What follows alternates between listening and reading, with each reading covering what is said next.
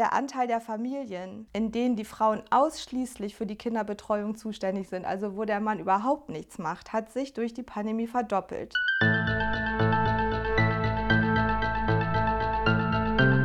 Gerecht aus der Krise, ein Podcast der Arbeitnehmerkammer Bremen mit Elke Heiduck und Tim Voss. Herzlich willkommen zum Podcast Gerecht aus der Krise. Wir sprechen in diesem Format über die Auswirkungen der Corona-Pandemie, darüber, wie wir diesen begegnen sollten und über Themen, die ganz oben auf der politischen Agenda stehen. Die Steuer- und Finanzpolitik, neue Wege in der Arbeitsmarktpolitik, eine Sozialpolitik, die aus den Pandemieerfahrungen lernt, eine Gesundheitspolitik, die Krisen bewältigt, aber nicht auf dem Rücken der Beschäftigten. Die Lasten der Krise müssen, dafür stehen wir als Arbeitnehmerkammer, sozial gerecht bewältigt und nicht auf Arbeitnehmerinnen und Arbeitnehmer abgewälzt werden. Heute spreche ich mit Dr. Marion Salot. Sie ist Referentin für Wirtschaftspolitik und Gleichstellung in der Politikberatung der Arbeitnehmerkammer und dementsprechend unsere Expertin für die Folgenabschätzung von Corona im Hinblick auf Gendergerechtigkeit. Grüß dich, Marion. Ja, hallo, Tim. Marion, vor allen Dingen zu Beginn der Corona-Pandemie, also im ersten Lockdown, wurde sehr, sehr häufig darüber gesprochen, dass Frauen zurück in alte Rollenmuster gedrängt werden. Die Schulen und die Kitas waren ja geschlossen und gerade Mütter ähm, mussten das abfedern, indem sie entweder im Homeoffice ja eben einer sehr starken Doppelbelastung ausgesetzt waren oder eben auch beruflich zurückstecken mussten, beziehungsweise die Arbeitszeit auch noch reduzieren mussten, um eben die ähm, Folgen der fragilen Betreuungsstrukturen abzufedern. Was können wir dazu nach anderthalb Jahren Pandemieerfahrung sagen? Hat sich die Situation tatsächlich per se negativ äh, auf die Gleichstellung ausgewirkt?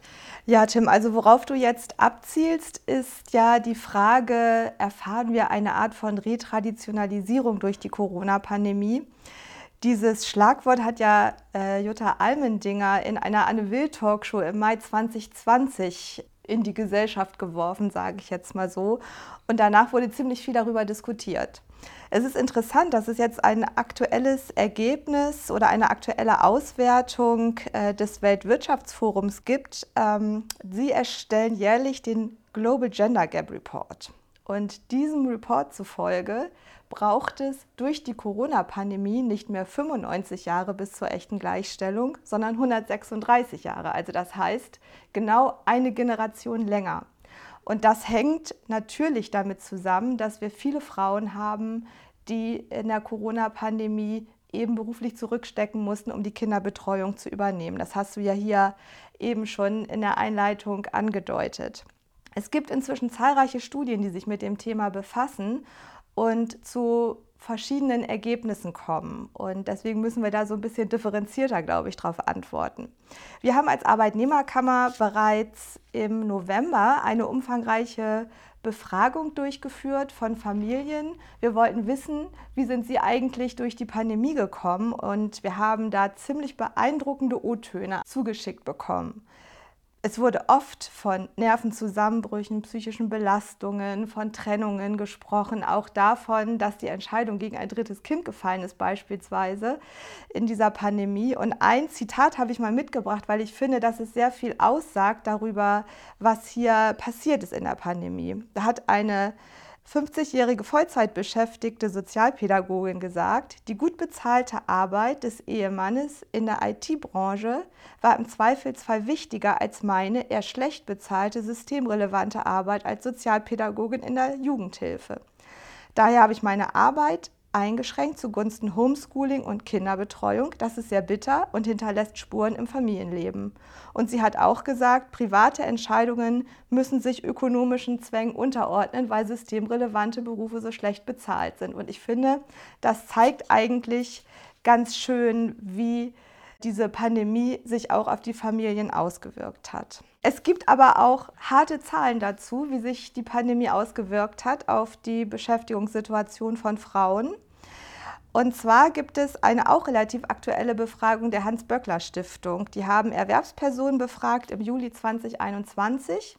Und da hat sich tatsächlich gezeigt, dass 13 Prozent der Mütter, die befragt wurden, ihre Arbeitszeit reduziert haben aufgrund der Pandemie, aber nur 5 Prozent der Männer. Also das heißt, hier haben wir eine deutliche Umverteilung zu Lasten von Frauen. Und die interessante Frage wird hier natürlich sein, wie wirkt sich das langfristig auf die Erwerbsverläufe von Frauen aus? Gelingt es, wieder die Arbeitszeit aufzustocken? Gelingt es, den Rückstand in der Karriereplanung aufzuholen? Ähm, und wie wird langfristig dann mit dieser Verteilung von Sorge und Erwerbsarbeit in den Familien umgegangen? Du hast also jetzt geschlussfolgert, die Zitate haben das Ganze ja auch nochmal sehr schön verdeutlicht, ähm, dass es vor allen Dingen die Familien waren, die unter der Pandemie massiv gelitten haben. Können wir denn schon sagen, eine Andeutung in die Richtung hast du bereits gemacht, wie die zusätzliche Belastung zwischen Müttern und äh, Vätern aufgeteilt wurde? Waren es tatsächlich, ähm, das liest deine Ausführung gerade so ein Stück weit durchblicken, ausschließlich die Frauen, die mehr leisten mussten und Homeoffice, Homeschooling und Haushalt unter einen Hut bringen mussten? Auch hier gibt es interessante Studien, die sagen, dass sich das im Verlauf der Pandemie ziemlich verändert hat.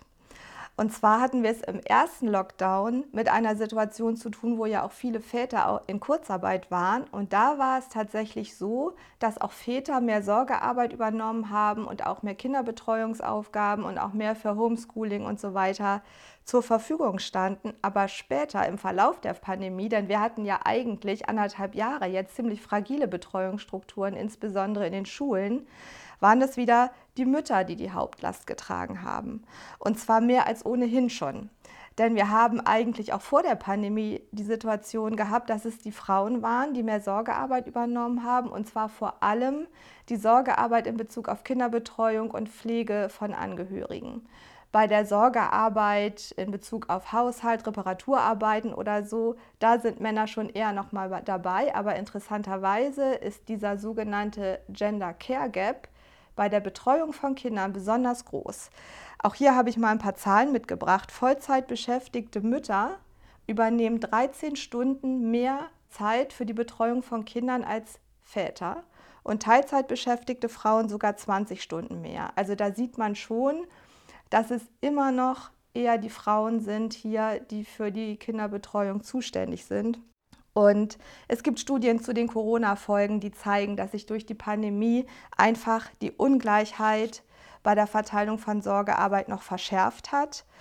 Ein Schlagwort hier noch vielleicht, der Anteil der Familien, in denen die Frauen ausschließlich für die Kinderbetreuung zuständig sind, also wo der Mann überhaupt nichts macht, hat sich durch die Pandemie verdoppelt von 8 auf 16 Prozent. Und äh, vor allem in Familien, in denen die Frauen im Homeoffice waren, interessanterweise. Also die waren dann eben noch mal zusätzlich belastet. Das heißt, wir können an dieser Stelle schon sagen, dass bei Paaren, die bereits vor der Pandemie keine egalitäre Verteilung der Sorgearbeit hatten, dass sich dort die Ungleichheit verschärft hat zu Lasten von Frauen. Also das heißt, das, was vorher schon schlimm war äh, oder ungerecht verteilt war, hat sich hier jetzt durch die Pandemie nochmal extra zugespitzt. Mhm, also, diese ähm, Verteilung, das Verhältnis von Sorge und Erwerbsarbeit finde ich jetzt schon sehr, ähm, sehr gut und ähm, detailliert beschrieben. Blicken wir mal konkreter auf das Thema Beschäftigung. Wie hat sich denn die Pandemie ähm, gerade auf die Beschäftigung von Frauen ausgewirkt? Auch das ist interessant, weil wenn wir uns nur die puren Zahlen anschauen, wie sich die sozialversicherungspflichtige Beschäftigung im Land Bremen entwickelt hat, dann sehen wir, dass die Zahl der Arbeitsplätze bei den Frauen gestiegen ist bei den Männern gesunken, wenn wir jetzt den Zeitraum zwischen Dezember 2019 und Dezember 2020 betrachten. Das ist im Moment so der aktuellste Rahmen, auf den wir Zugriff haben. Also das heißt, erstmal auf den ersten Blick denken wir, okay, die Beschäftigung für Frauen ist gestiegen, das ist gut. Äh, aber wir haben natürlich in ganz wichtigen Bereichen, wo Frauen tätig sind, dramatische Rückgänge zu verzeichnen gehabt.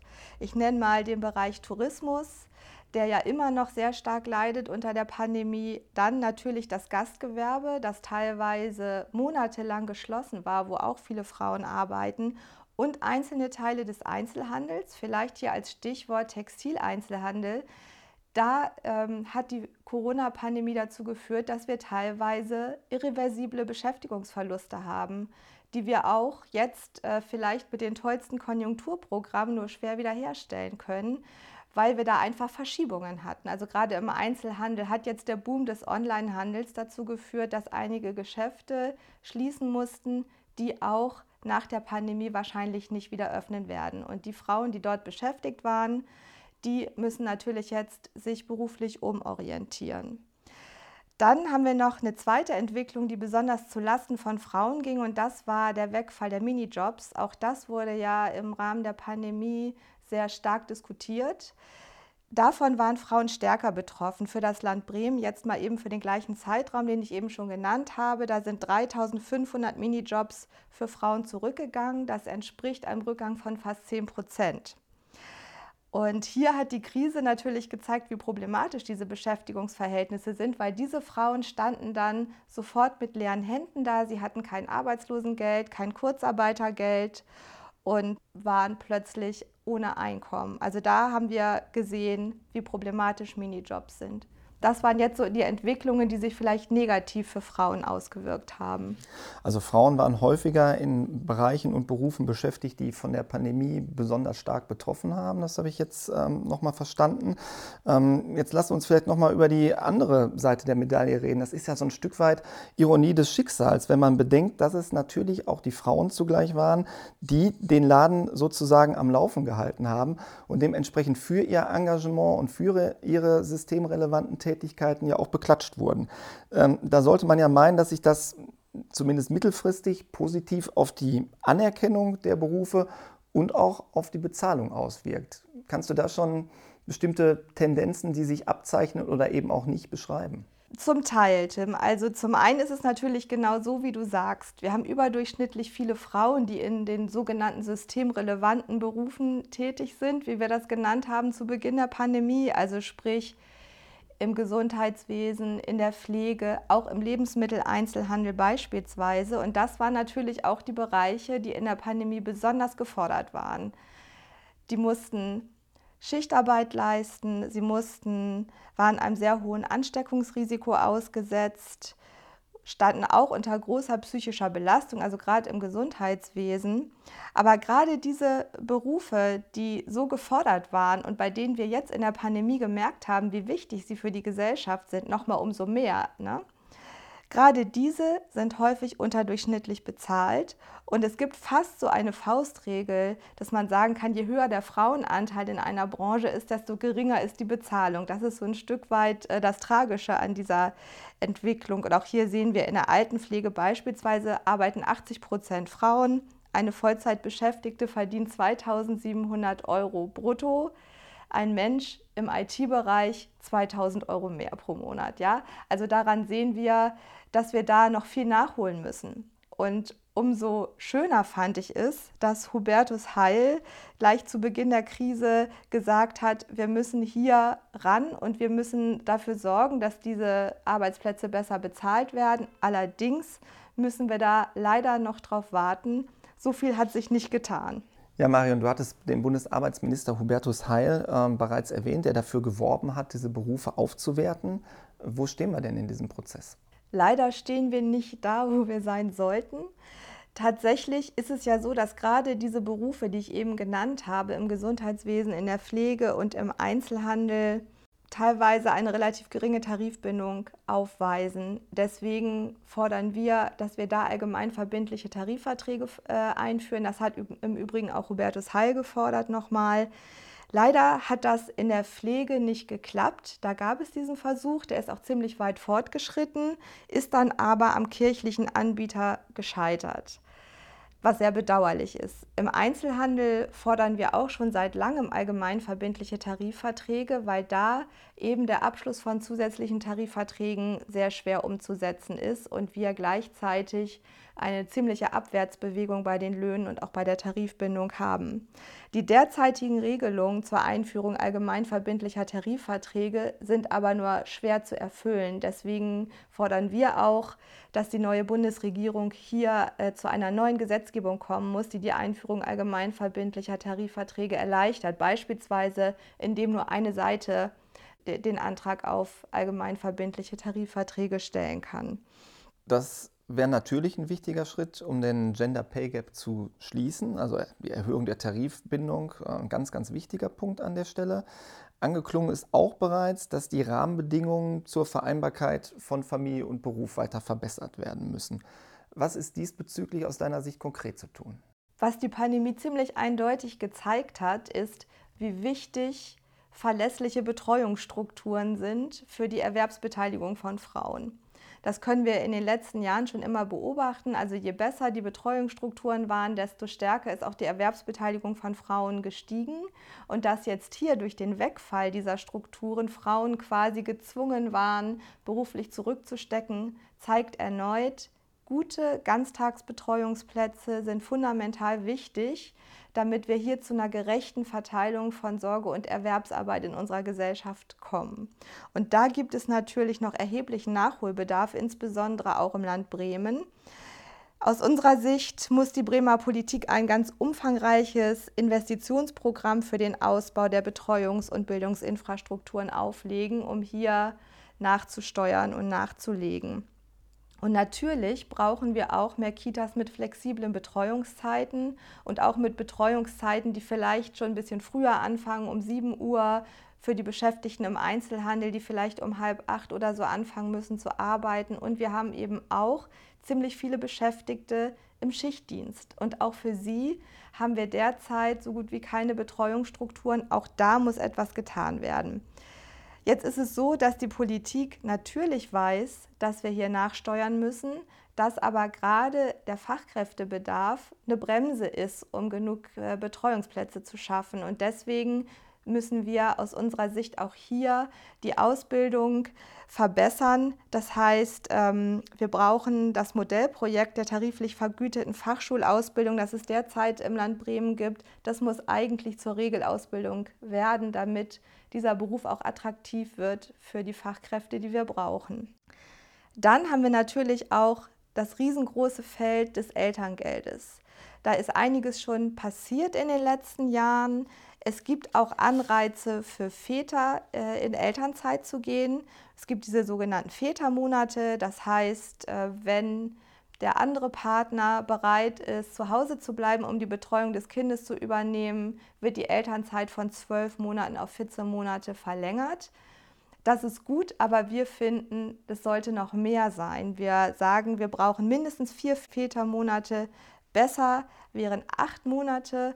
Und aus unserer Sicht wäre es auch wünschenswert, dass äh, diese Monate zumindest zum Teil von den Vätern allein genommen werden, weil es Studien gibt, die sagen, wenn Väter ganz früh äh, Aufgaben im Haushalt und bei der Kinderbetreuung übernehmen, dann übernehmen sie auch später einen viel größeren Anteil der Sorgearbeit und so können wir dann eben in den Paaren, in den Familien zu einer gerechteren Verteilung von Sorgearbeit kommen und somit eben auch zu einer besseren Erwerbsbeteiligung von Frauen. Das ist unsere Idee dahinter. Mhm.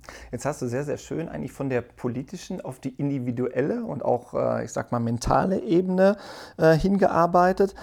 Gibt es denn wirklich Indizien dafür, dass wir in den Köpfen immer noch in alten Rollenbildern verharren und ähm, haben wir tatsächlich immer noch dieses, äh, ich sag mal, männerdominierte Ein-Personen-Ernährer-Modell? Ja und nein. Ich finde, dass die Pandemie sehr deutlich gezeigt hat, dass, wenn es hart auf hart kommt, die Mütter einspringen, um die Probleme zu lösen, die durch Homeschooling entstehen oder durch den Wegfall der Betreuungsstrukturen. Das heißt, im Grunde genommen haben wir schon noch im Kopf, das ist die Aufgabe der Frau, das ist die Aufgabe der Mutter. Wir haben aber in Deutschland nicht mehr dieses reine Ernährermodell, allerdings äh, das modernisierte Ernährermodell. Das heißt, wir haben den Hauptverdiener, das ist meistens der Vater, und dann die Mutter als Zuverdienerin, die dann für Haushalt und Kinder zuständig ist und noch ein bisschen in Teilzeit nebenbei arbeitet. Das ähm, hängt auch damit zusammen, dass wir hier leider immer noch glauben, wie ich eben schon geschildert habe, naja, die Frauen brauchen wir vor allem im Haushalt und für die Kinder. Es gibt eine Befragung, die ein sehr interessantes Ergebnis liefert, die nämlich sagt, dass in Deutschland immer noch jeder Dritte und jede Dritte sagt, dass die Kinder darunter leiden, wenn die Mutter einer bezahlten Arbeit nachgeht. Also 30 Prozent sagen, naja, wenn die Mutter arbeitet, ist das für die Kinder nicht besonders gut. Es gibt diese Befragung auch äh, in Dänemark und in Dänemark sagt es beispielsweise nur jede zehnte Person, in Schweden jede zwölfte Person. Also das heißt, hier haben wir in Deutschland schon noch sehr tradierte Rollenmuster. Aus meiner Sicht ist es wichtig, dass die Frauen diese Rolle der Zuverdienerin verlassen, aus vielen Gründen, unter anderem auch, äh, um Altersarmut zu vermeiden, aber auch, weil finanzielle Unabhängigkeit natürlich auch ein wichtiger Schlüssel für mehr Gleichberechtigung ist. Und äh, hier müssen wir nachjustieren. Insbesondere ist es dabei aber vor allem wichtig, die Minijobs schrittweise zu reduzieren auf 150 Euro, weil die natürlich oft in dieses schwierige Anreizsystem eingebunden sind, das wir hier in Deutschland haben. Wir haben auf der einen Seite das Ehegattensplitting, wir haben die Minijobs und die beitragsfreie Mitversicherung von Ehepartnern bei der Krankenkasse. Und das ist natürlich ein Gerüst, was das Arbeiten im Minijob für Mütter relativ attraktiv macht, weil da der Output oder das Einkommen im Vergleich zum Einsatz bei der Arbeit relativ groß ist. Und dieses Anreizsystem muss aus unserer Sicht auf den Prüfstand, damit wir zu mehr Gleichstellung auf dem Arbeitsmarkt kommen. Das gesamte Anreizsystem also aus Ehegattensplitting, Minijobs und der beitragsfreien Mitversicherung von Ehepartnern äh, bedarf also einer Reform, sagt Marion Salot, Referentin für Wirtschaftspolitik und Gleichstellung bei der Arbeitnehmerkammer. Ich bedanke mich ganz, ganz herzlich für das Gespräch, Marion. Sehr gerne, Tim.